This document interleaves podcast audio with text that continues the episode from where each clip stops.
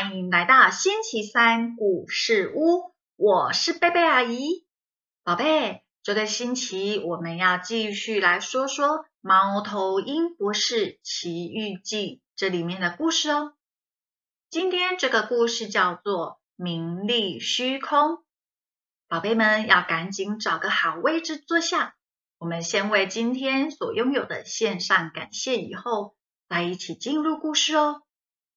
阿姨要感谢鼻子，它让我们可以闻到香香的味道；也要感谢浸信会出版社国际有限公司，还有作者潘伯昌撰写了《猫头鹰博士奇遇记》这本很棒的故事书，阿姨才有那么好的题材可以跟宝贝们分享哦。接下来，我们一起进入故事吧。名利虚空，孔雀夫人富可敌国。她的房子里装饰华丽，里面啊藏着大量稀世的珍品。她对此也相当的自豪。孔雀夫人终日都穿着着价值连城的衣服，全身啊珠光宝气。闪闪生辉。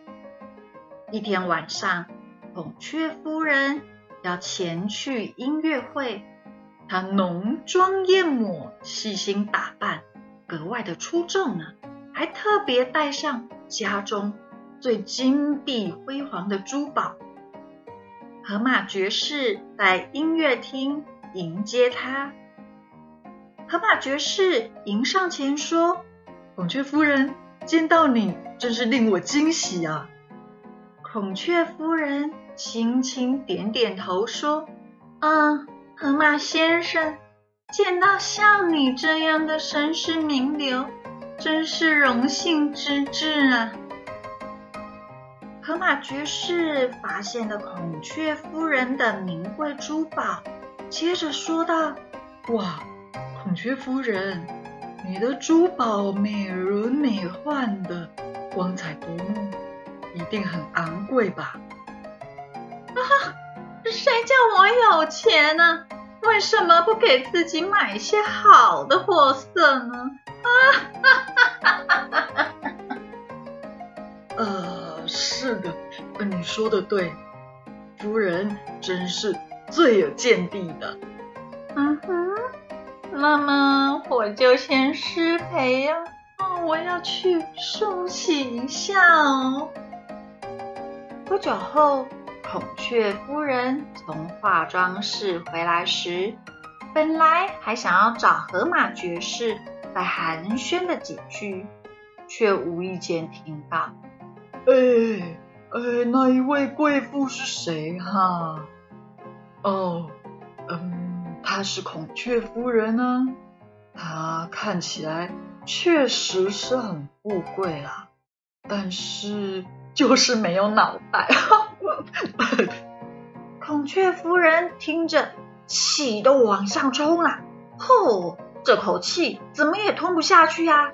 于是她立即转身就离开了音乐厅。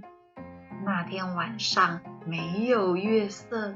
孔雀夫人，他就快步的经过了灌木丛，但是一个黑影突然闪过，啊，是强盗！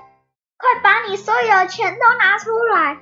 狐狸这样威吓着孔雀夫人，声音阴森森的，还冷酷无情。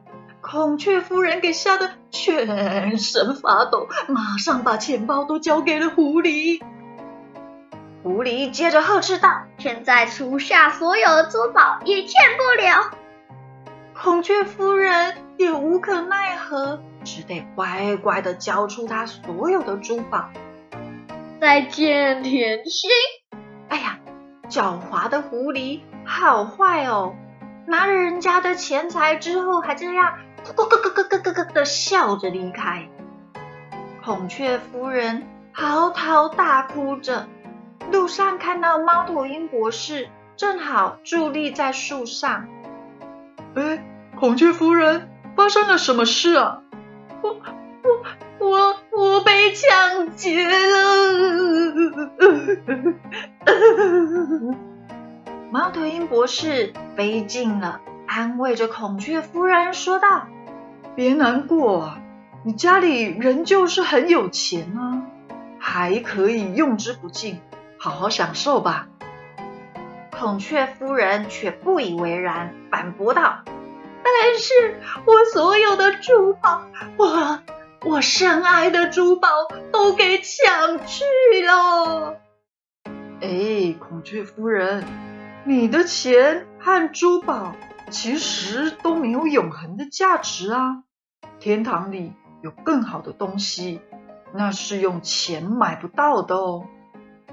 孔雀夫人听了，满心好奇的问道：“啊，那是什么？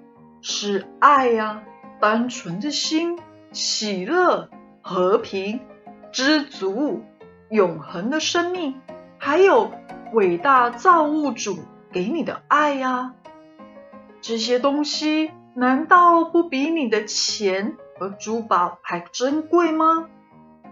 只见孔雀夫人掏出了一条手帕，轻轻的抹去眼泪，点头说：“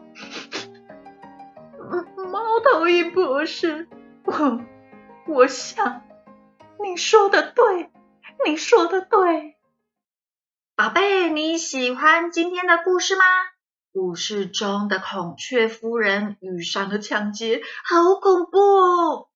宝贝，我们就来帮助孔雀夫人倒转时光，让她不要遇上抢劫，好吗？首先，我们要请孔雀夫人冷静啊，不要因为赌气而一个人走在黑漆漆的路上。接下来。我们要规劝河马先生、河马小姐不要取笑人。最重要的是，我们还要提醒孔雀夫人不要炫耀你的财宝哦。好啦，宝贝，现在经过我们的提醒以后呢，孔雀夫人她既不会一个人走在黑漆漆的路上，河马先生和河马小姐。也不会取笑人了。接下来，孔雀夫人她也不炫耀财宝喽。那么，宝贝，你可以试试看来改编这个故事，并且跟你的家人分享看看，好吗？